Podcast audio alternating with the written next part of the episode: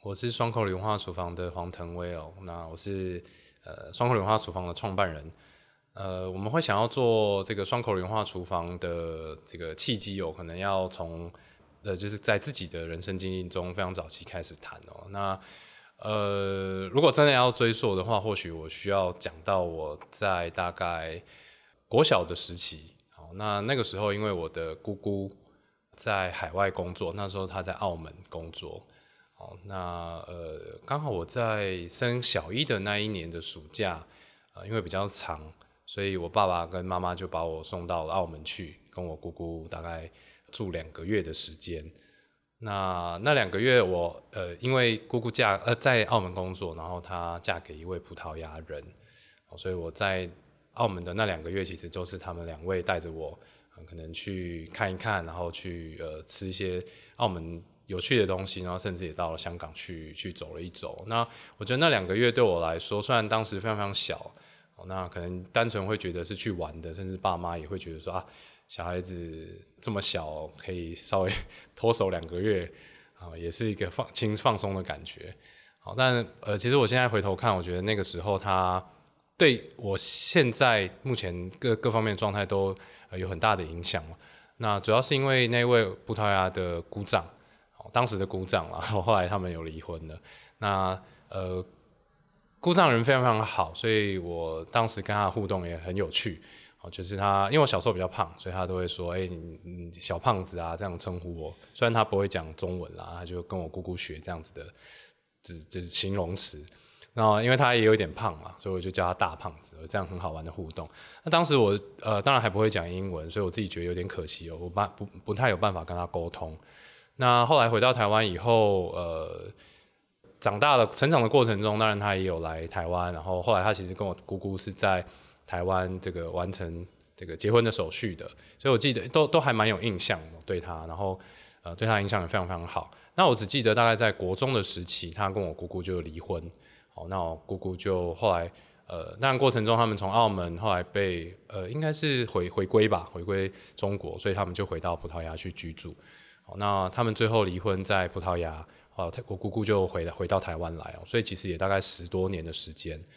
好那我后来因为他回来了以后，我就问我姑姑，就说，哎，我还没有办法跟他联络，那我对他印象很好，很想要继续跟他保持联系。我大概国中的时候，那当然我觉得那时候对我来讲，大人的世界还是有一点远啦，所以我没有办法理解他们之间的状态。好，那呃姑姑其实不太，就他没有回正面的回应我这件事情呢。那我大概就可以理解，或许他大人们有难言之隐啦。所以我后来就试着呃找试着找他，好，那那时候刚好是网络兴起的时候，我国中的时候，所以我曾经透过呃他在我很小很小第一次来台湾的时候，他给我了一张他的名片，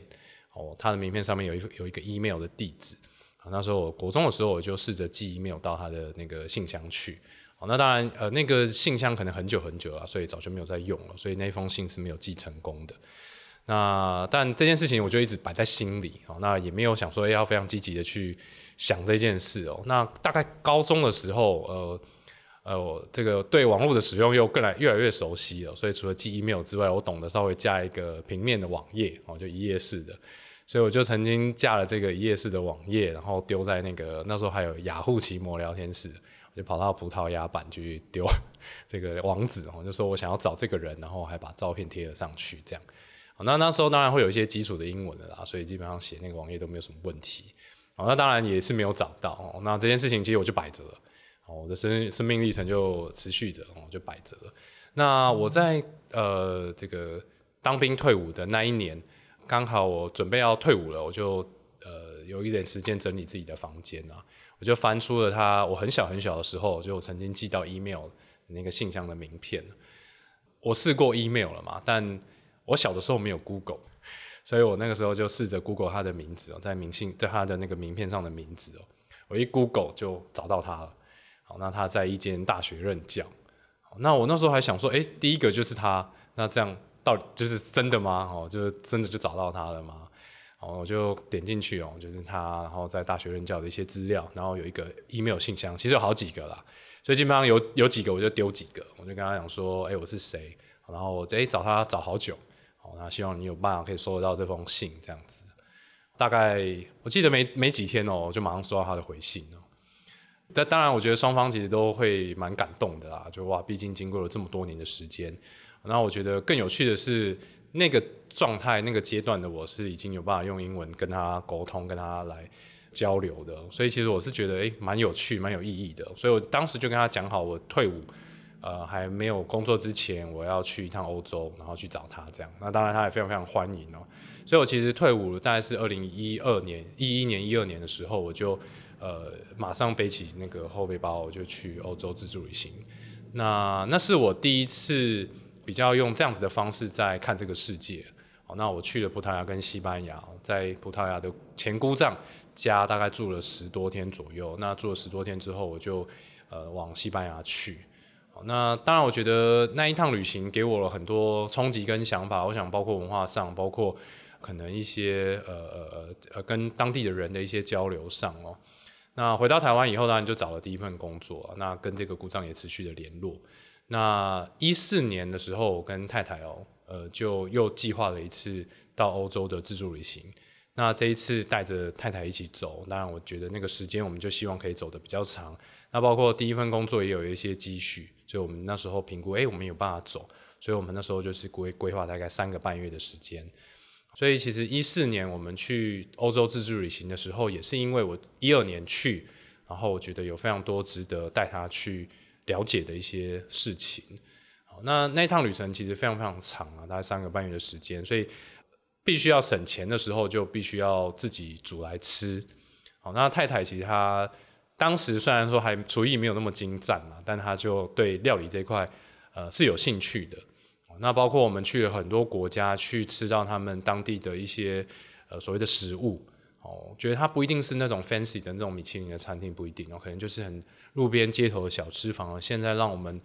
印象非常非常深刻哦。我们当然也有尝试花了比较多钱去吃所谓的英式的下午茶，哦，那一个人可能都要合台币大概四千块左右。可是我们现在真的两个有时候回想起来哦，最让我们印象深刻的还是，譬如说那种呃法国或是意大利。街头旁边的那种小酒馆或是餐馆，它里面的一些当地的菜色，其实那才是让我们非常非常回忆再三的东西哦。那我们后来其实有这样的契机，是因为呃有外国的朋友问我们说，诶，那就当然闲聊啦，就是可以代表台湾的是食物是什么啊？你们可不可以介绍一下哦？那呃，所以我当时因为我讲我的反应是比较快一点，然后讲话也比较快，所以我就跟外国的朋友回应就说：“哎，这个卤肉饭、牛肉面、小笼包、珍珠奶茶、蚵仔煎哦，这样类似呃的夜市小吃。”我觉得这个问答就很有趣，就是我太太她就在旁边听了，然后当然她第一时间也没有做反应啦，只是可能就后来两个人闲聊的时候，我们其实，在旅途中哦，常常会辩论或是思考一些事情哦，那。我太太就会问我哈，你刚刚讲的那些夜市小吃，在家里哦，你的妈妈或是阿妈会不会做？然后想，哎，除了卤肉饭之外，其实其他的都是我们在夜市会吃到的东西。可是我们跟外国的朋友在谈台湾的饮食，呃，这个食物的时候，我们可能很直觉的就会想到这些小吃。所以当时就有了这个疑问啦，就是那如果我们要再回答可以代表台湾的食物是什么的时候，我们还可以怎么回答？除了我刚刚讲的这些东西哦，当然除了这样的思辨之外，我们也会去谈，包括呃，我常常跟那时候啦，常常跟太太开玩笑，就是我们为什么要来欧洲？我们为什么常常台湾人都要跑到日本去观光旅行？那我们到底想要去得到的东西是什么？除了大家可能跑一边呃，可能去吃吃喝喝之外，到底大家想要得到的是什么？那所以才有了后续很多很多的一些想法，包括我们现阶段在经营想要去传达的一些概念跟想法哦。所以，呃，我们回到台湾以后，就从我们这个旅途中想很多事情，我们去找答案。哦，其实可能有一些朋友会觉得蛮无聊的啦，就真的是一个很简单的问题，就是到可以代表台湾的食物是什么？所以我们在一四年的旅行三个半月回来以后，我们就台湾很多乡镇跑。哦，那尤其是我们跑到台南去学料理，太太她就后来就有这样的兴趣，所以她想要更进一步的了解。那他可能是在实作上的探索，那我个人就是可能是在想法或是概念上的这个思考，然后就用讲的用想的这样，那他是真的是做。那我觉得很有趣的是，我们当时都还是上班族啊，就回来找我自己个人找了第二份工作，所以我们就只能利用六日的时间跑台湾各地的一些料理教室。那我们那时候就会发现说，其实台湾的乡镇哦，还有非常非常多传统或是有趣的一些长辈哦，或是一些技术，或是一些店家。那我们自己蛮印象深刻的是，我们到了台南的后壁金寮，当时还没有那个《熟女村》那个剧吧，所以还没有那么红。那他可能以前比较知名的是有一个叫昆宾北的，他在那边有拍一个吴米乐的纪录片。好，那我们当然也想要去看一看。那后壁金寮那边有一个很传统、很传统的饼铺。好，那我们就看到一个阿嬷坐在那个饼铺的前面，呃，在卖饼。那我们通常都六日下去。所以我们就通常都会跟他买饼，然后跟他闲聊一下。那闲聊的过程中，我们就大概知道，其实那间饼铺它日治时期就已经在在营业了，但它其实外观蛮呃老旧的，那卖的饼也很少，品相也少，然后数量也少。当时就呃觉得很有趣哦，就是我们就渐渐发现这些事情，哦，所以这件事情其实就一直放在我们的心上。那后来呃我跟太太要结婚的时候，我们就在找这个。喜饼，好，那我们没有想要找到西式的啦，就两个人有点奇怪哈。因为我觉得真的是国外的东西看多了，你会觉得其实台湾很多东西它也很很棒，然后很美，然后它也可以值得被被使用或被记录跟保存哦。所以我们当时其实在结婚的时候的规划，包括我们的呃，我们就自己两个人规划了半桌，好，我们从高雄内门请师傅上来，好，我们就这样做。那喜饼呢，那也希望可以用这个。饼啊，不是西式的，所以我们就呃，当然一开始想到的都是一些大品牌啦。那我们就后来太太她就问我说：“哎、我们知道后壁金疗有一间做饼的，我们为什么不找他做？”这样，然后就呃某一次课程的这个呃前前一天一样，我们就跑到金疗去，然后就找这位阿嬷，我们就跟他说：“我们想要多少的饼哦，可不可以请你帮我们做？”然后这个阿嬷就跟我们说，他都没有在做，都是他儿子在做。然后就说，请要要要跟他儿子联络，这样，所以他就给我们他儿子的名片，我们就打了那个电话去，这样。好，那他儿子就说，呃，你们要几份？我说，哎，五十份，太多了，我不接。哦，他说五十份太多了，不接吗？好，那后来就还是千拜托万拜托啊，他最后还是帮我们做了这样。呃，那当然我们后来结婚就用这个他们的饼嘛。那这件事情就就就又这样了。好，那我们在。一四年哦，这个寻回来台湾，然后到处找这个呃可以代表台湾食物是什么的答案的时候，呃，当然我们跑了台北，跑了台南哦，然后台湾各个乡镇哦，我觉得它很有很多方面的冲击哦。我们可能在一四年的呃自助呃这个回到台湾以前，我们都在海外看，我们都在台湾探索，我们其实没有机会，我们回头来看一下自己成成长的这片土地哦。但透过了这一次的这个料理教室，然后我们寻找这个答案。我们去了很多乡镇哦，我们开开，我们开始渐渐的理解跟认知到，其实台湾自己有很多很棒的东西。呃，所以也是在那个时候，我们呃发现阿嬷过年过节哦都会催跪。我们后来回头看了，才想起来就，哦，原来这个问题的答案哦，其实就在每个人自己的身边哦，就可以代表台湾的食物是什么。我想，呃，台湾多元族群、多元文化哦，呃，我们可能在跟外国朋友谈。食物的时候，我们比较单一了一些，那我们自己觉得很可惜。我们通常都在谈台湾原住民、新住民、那个闽南客家、外省族群哦。其实每一个族群，呃，他在家里做的，或是节庆在做的食物，它都是某种程度的代表台湾。好，那我们当然自己回到自己的成长背景哦，尤其是太太，她阿嬷其实是呃呃闽南人，过年过节哦就一定会炊粿。所以当时因为在做这样子的这个探索，好，那我们也蛮意外的发现阿嬷还在做这件事情哦。那我们就跟阿嬷讲说，可不可以之后都他有做柜的时候，我们就都看着他做，这样想要记录。那一四年在做的时候，也有一点玩票性质，就是呃，反正阿嬷做我们就看，然后就跟着做这样。然后呃，当时最早也还甚至用手机拍照而已，但做了大概有。持续两年吧的时间哦，呃，阿嬷做粿的过程中会去讲一些俗谚，闽南语的俗谚哦，譬如说他在吹年糕的时候非常非常的谨慎跟慎重哦，然后他也会跟年糕碎碎念哦，假滴滴贵后泥啊，类似这样子的俗谚。那我们就很好奇，为什么会阿嬷会有这样子的做法或是反应？好，甚至我觉得比较有趣的是，阿嬷在吹年糕的时候，我其实没有从小跟阿妈吹贵啦，太太有，她有这样的经验，所以她她会知道说，尤其是在吹年糕是花贵的时候，你不可以去打扰打扰阿嬷，啊，你不可以问她问题，你甚至不能讲话。但对我来讲，这件事情就很奇怪，我从来没有听过这样的事情。所以我记得我当时太太没有先警告我啦，所以我就跑去呃看阿嬷吹年糕的时候，我就问她，我就说阿嬷怎么这么久，还要多久？哦，阿嬷很生气啊，把我赶出去。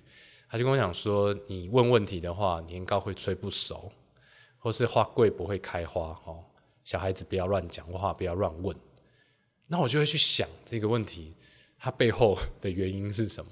因为我当下的反应就是。哎、这个不合逻辑啊！阿妈，你这样讲，有时候应该是你技术有问题吧？哦，你你怪我问你问题，所以我就想这个问题的的原因啦。但当时当然，哦，阿你问阿妈为什么不能讲话，她都会讲说啊，以前的人都这样讲啊。哦，好，那好，那这件事情又摆着了。后来当然我们会有一些答案啦。好，好，所以你就会发现，其实做柜这件事情哦，它牵扯到了非常多有趣的事哦，包括文化。包括文化的部分是跟什么有关？早期的人做贵哦，最重要的目的其实，当然我在谈比较更早期的时候，就物资比较不丰的时候，他们取得米跟糖其实都相对的不容易哦，所以他们做成的粿哦，其实是想要拿来拜拜的，哦，祭拜祖先。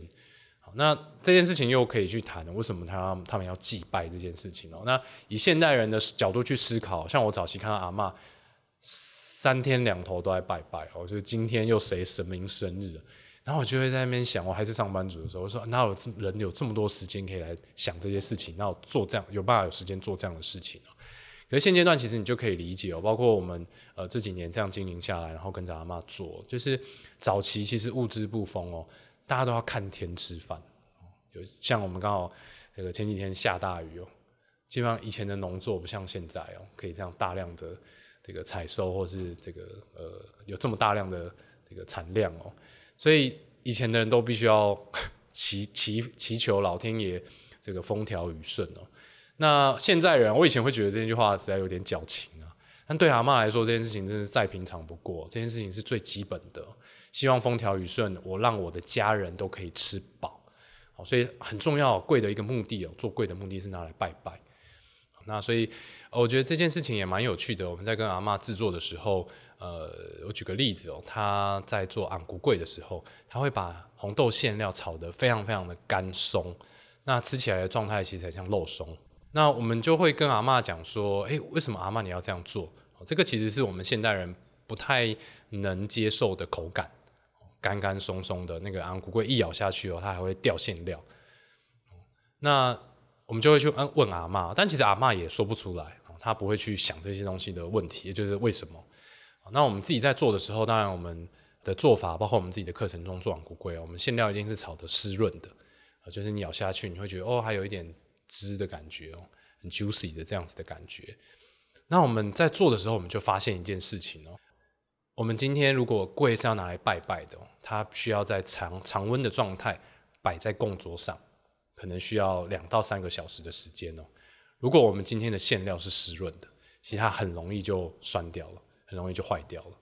阿嬷她很重要的目的拿来拜拜，她很习惯放在供桌上放比较长的时间，所以她为什么她会有这样的制作的方式哦？我们就发现其实它都是有原因的。好，那呃，我们就在谈信仰这件事情的时候啊，你就会发现其实粿这件事情哦，它有没有可能提升到呃做粿这件事情，它有没有可能提升到文化资产的层面？其实是有可能的。第一个，我们刚刚提到粿，它拿来拜拜，它其实是人跟神之间的一个媒介。那为什么我们会开始理解到所谓的祈求风调雨顺是对阿嬷来说再正常不过的一件事情哦？刚好去年的中秋节，呃，有美国的一个呃 Verse 的这个呃 Vice，对不起 Vice 的这个媒体来采访我们，那他们想要了解台湾的食物跟信仰的一些关系，那他知道我们有在做粿，那当然做粿又跟拜拜有关，所以他们就希望来采访我们。然后他就提出说，有没有可能跟你们一起去，呃，看你们中秋节的祭祖？那我就说哦，好啊，反正就跟拍嘛，然后再回来看我们做柜这样。那刚好第一天我们是去我家哦，就是南方这边祭祖，然后我就跟太太，然后小孩，然后刚好我那一天我父母有事情，他没有办法去祭祖，所以就叫我代表去这样。我突然听到这件事情，我就呃很慌张，因为我不知道怎么拜拜。一直以来我们都是跟着妈妈，然后他们把所有东西事情都打点好，然后我们去，然后就是负责拿香哦，点个头这样。那这次又有媒体要拍，我就觉得我很慌张，我就觉得怎么办？我根本不会，哦甚至那个方位要怎么走，然后要去哪里拜，要拜几个，我都不知道。这样，好，所以就到了现场，真的就是这样，我就是一脸茫然这样。好，那所以这是第一天他们拍摄，拍我们去祭拜这样。那第二天我们要去太太的阿嬷家看她拜拜。那前一天我们在跟阿嬷讲，就说，哎，隔天有媒体要来拍你拜拜这样。阿嬷其实面有难色啦，哦，她不喜欢祭祖的时候有外人在，啊，当然她有很多她的信仰跟禁忌在啦，但呃，但她跟我们看，就是其实也很多年了，很多媒体去采访过她，所以她也稍微有点习惯了。那她就说好，她知道了这样。那她就说，那你们明天早上七点来，好来拜拜。然后太太一听，她就转过来跟我讲，他说我们五点就要到。阿嬷不想让我们看他拜拜的过程，所以他这样讲。好，那我们就五点就到那边，我们也跟媒体讲五点到这样。好，就真的就是阿嬷，我觉得那个仪式感，就跟我们前一天媒体在拍我们的那个完全感觉完全不一样，那个落差非常非常大。从那个时候我就理解了，我这个世代哦，我们离离土土地太远太远了。呃，我们基本上没有什么事要跟神明说。我常常说我们肚子饿哦，我这个手机一打开来，我点两下，食物就送到我的门口。阿嬷还不会用手机啦，但其实阿嬷还跟这个土地哦活在一起，她还跟这个土地活在一起哦，所以她有办法知道她今天要做什么样的事情哦，她要怎么祭拜，她要怎么样跟神明来沟通讲话哦，所以其实那个那那个画面对我来说就非常非常冲击哦，就我从那个时候我就可以深刻理解到为什么阿嬷会祈求风调雨顺，为什么她要拜拜，为什么她会这么虔诚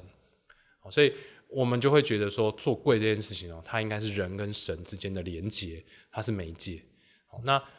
呃，做柜它又是人跟人之间的连接哦。怎么说？我想大家可能比较有共感的记忆就是搓汤圆这件事情哦。早期搓汤圆其实需要邻里一起帮忙哦，因为那个其实很有趣，就大家准备要过元宵，呃，过冬至，对不起，过冬至，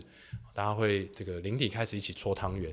那搓汤圆的时候呢，刚好前阵子我们去拜访厂商哦，他就在聊。他说：“搓汤圆哦，你就算有任何再重要的事情，你都一定要去。”然后我就说：“为什么？”他说：“如果你没去的话，大家谈论的人就是你，所以你一定要在场。”搓汤圆的时候，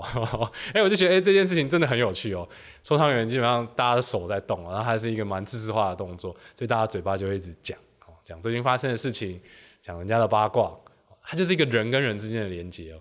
家人跟家人。邻里跟家人哦，这件事情其实非常非常有趣哦，所以它是人跟人之间的连接哦，它又是人跟自然、人跟土地的连接哦。我们的食材做贵的食材采采集自自然，我们用这样的食材来做贵哦，所以我们其实觉得它有机会提升到文化资产这样的层级哦。所以我们可以怎么样来让大众的朋友来认识这样子的文化？所以我们就会发现这件事情它应该要被记录，它应该要被保存。呃，以我这个年轻呃这个世代来讲，大概三十多岁的世代来讲，其实呃要不是我们跟阿嬷做柜，其实这些东西我们都不会知道，所以我们就这样做着做着哦，就觉得哎这件事情应该要被好好的记录，所以我们就开始把相机也拿出来，然后阿嬷讲的话，我们尽量把它记起来，这是我的部分哦。那太太的部分当然就是她希望可以跟阿嬷学起来这个东西哦。那呃这个也很有趣，就是后来太太因缘际会有机会去去那个新北的巴黎。巴黎那边上那个米古研所的课程，那古研所的课程，它其实是在呃，它有各种班啦，包括米食传统的米食班，或是这种呃烘焙班。哦，那米食班太太去参加的时候就很有趣，她就发现这个米食班的这个人数跟这个年龄层哦，跟烘焙班的人数跟年龄层这个一相比，哇不得了！这个烘焙班呢，大概就是二十岁上下的，然后女生居多哈，非常非常多人。那这个米食班呢，平均年龄可能四十岁、五十岁以上，然后年纪比较偏长，然后人很少，所以你会发现，其实会做贵的年人哦越来越少，年轻的朋友呃基本上不太做，甚至不太吃了。那我们就在想，我们可以怎么样传承这件事情哦。所以这也是我们后来呃一系列会这样子来规划跟营运的一个方式哦。呃，所以有了这一些经历哦，我们大概就是在二零一七年哦，一样哦，我们刚好那时候结婚哦，所以就到了那个缅甸跟泰国去蜜月旅行。在那之前，我们其实都一直在探索啦，就我们到底可以做一些什么样的事情？台湾有这么多好的东西，我们可以怎么做？包括台湾很多很棒的房子。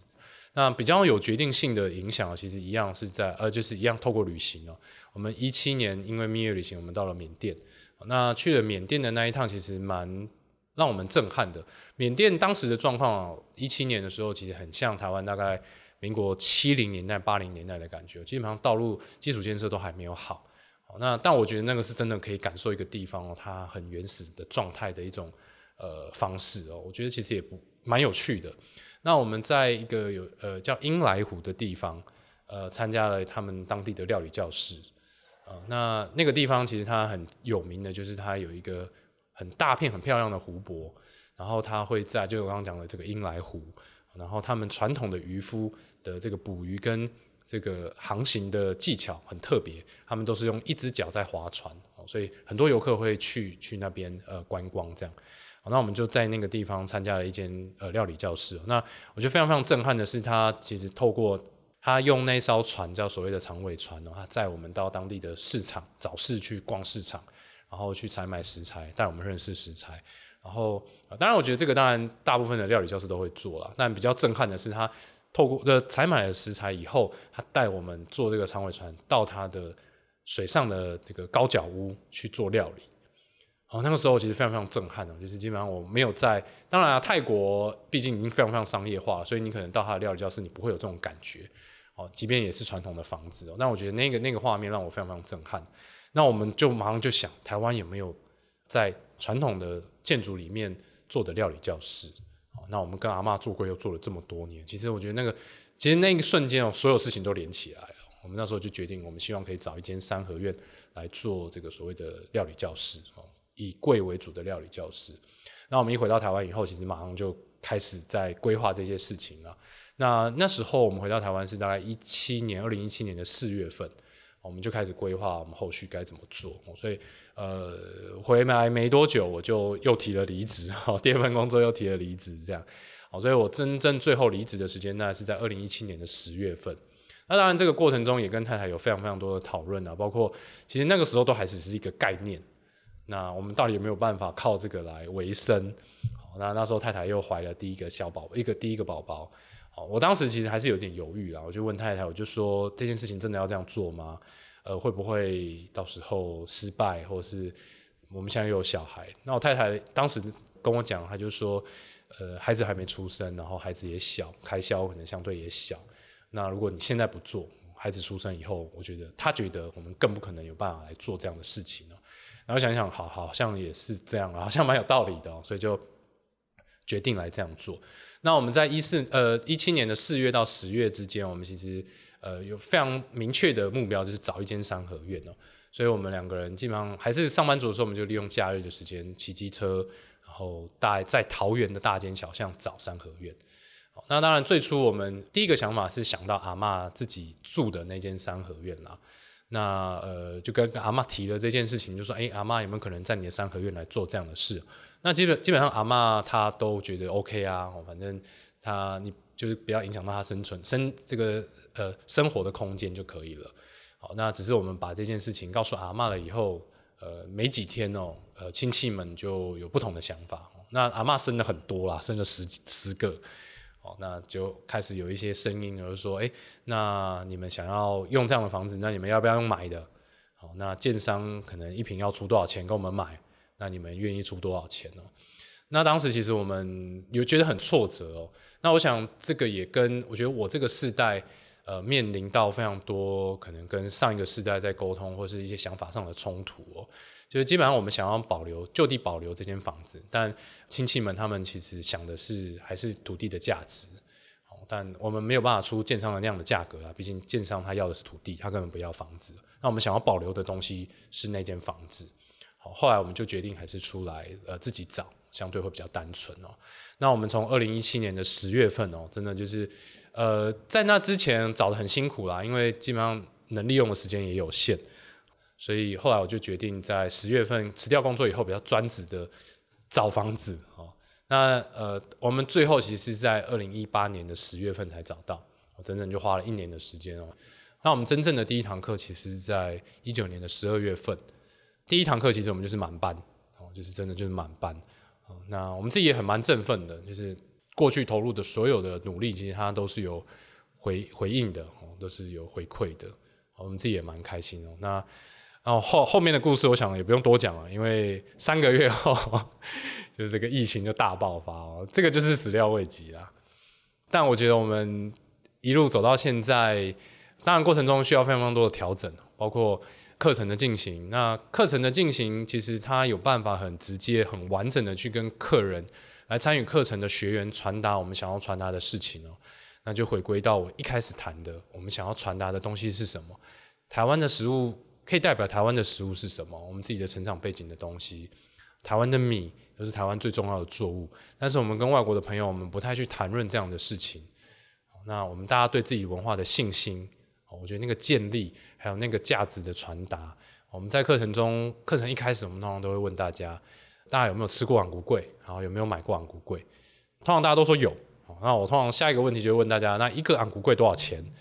啊，那大家这时候有时候就会开始犹豫了，哎，好像没买过这样，都是可能妈妈哦买回来放在家里，他们会去吃这样。那通常一个昂古贵的价格大概就三十到四十块左右哦。那我们就会去谈，那大家知道昂古贵怎么做吗？昂古贵需要从米开始做，米买回来它没有办法直接吃，它也没有办法直接做粿，因为它非常非常硬，我们都需要先先去浸泡。那浸泡了大概三到四个小时哦，米泡软了之后，去把它磨成米浆，磨成米浆之后，把它放进那个粿袋仔里面去把它压干，哦，这个都是早期阿嬷的做法。那把它压干的时间哦，通常也要看你的量，也需要大概三到四个小时哦。那我们在还没有炒馅料、包馅料、吹粿之前，我们就已经花了一个工作天哦，大概八个小时在准备材料。那我下一个问题就会问大家：那我们去吃喝下午茶的时候，我们叫一块面包或一块蛋糕，它的价格又是多少？这时候大家回答都会比较快哦，一百二、一百五、两百、两百五。我为什么会问这两个问题哦？嗯，我就会跟大家讲说，其实你们看哦，我们做桂花费的时间没有比做面包或蛋糕要少，可是他们的价格的差异哦，只有它六分之一、七分之一甚至不到。那我们就希望透过手做的方式哦，大家自己料理，大家比较能理解。它的价值在哪里哦？那所以很有趣哦。像有几堂课，有朋友自己做的昂古粿哦，吹好了以后，他拿在手上哦。我们做的昂古粿其实不大，大概就是两口可以吃完的大小。他就拿过来，他跑到我面前，他就说：“老师，老师，我跟你说，我觉得我手上这颗昂古粿应该要卖一百块。”我从头到尾没有告诉他一颗昂古粿值多少钱哦，是他来告诉我的。这件事情在他心中还有自己的价值哦。那我想，当然这个是比较直接哦，也比较呃呃，可能比较直接的方式，就是大家在谈价格。售价，但其实我们也可以再往进一步去思考，就是它的技术的技艺的价值又在哪里哦？我们自己的阿嬷哦，现在九十五岁了，他从八岁就开始做柜哦。我常常跟很多来参加课程的朋友讲，我们今天把阿嬷带到日本去哦，他瞬间就变职人哦。可是，在台湾，他就只是一个平常很会做、只会做柜的阿嬷。好，那他们从八岁开始做，累积到现在的技术的价值在哪里？那包括呃，他们付出在做这件事情的时间。我们可能在市场很容易买到很便宜的柜，一个三十块，一个四十块。那我们就可以去可以去思考一下，他们有得到他合理的利润吗？他付出的时间跟他贩售的价格，这个是合理的吗？哦那这个都是我们在课程中想要去跟大家谈的。我们想透过课程，大家自己手做，其实你就有办法比较能理解这件事情的价值哦。所以，包括一开始阿嬷知道我们在跟他学做柜的时候，他第一个反应就是，你们要出去卖柜。然后我们就跟阿嬷讲说，呃，我们试着解释啦，但他不能理解，那他会觉得说，千万不要出去卖贵哦，因为一个粿的价格，像我刚刚提到一个三四十块，他觉得我们有小孩，你要怎么养活自己？养活自己可能都有问题了，还要养小孩哦，所以他们非常非常的反对哦。那我想，其实这也是台湾很多传统的技术会渐渐的流失跟消失的很大的一个原因哦，就是其实我们对自己，我觉得对自己不够有信心，我们自己的传统技术、传统文化。那包括我们常常去谈日本的和果子，他们是请国家之力在宣传这样子的糕点文化。那我们自己从这个土地上长出来的东西哦，它值不值得这样子的价值？这也都是我们为什么会透过这样的方式去呈现的。我们想要让年轻人可以理解它的价值在哪里。那包括呃，年轻人对它有兴趣，愿意吃。好，那我想这几年因为呃，可能包括食安的问题，或是健康很多健康的意识的抬头，大家会更了解跟认识食材。那我们在市场买的贵哦，其实你要去讲求食材，其实非常非常的困难哦。毕竟它的价格就摆在那边哦。那我们自己的课程中，其实我们就希望去谈食材。我们希望用有机的或是友善耕作的土地。那一方面是我们可以给这些种植者善待这个土地的种植者一个合理的价呃利这个呃这个收益。我们希望鼓励他们，跟他们采购，跟他们购买，其实就是一个鼓励。那我们也希望跟消费者沟通，吃贵它也可以吃好的食材，我可以用有机的食材来制作。那呃让年轻人喜欢，重新认识这样子的文化，这就是我们呃想要去转译啊这样子的这个传统文化的方式。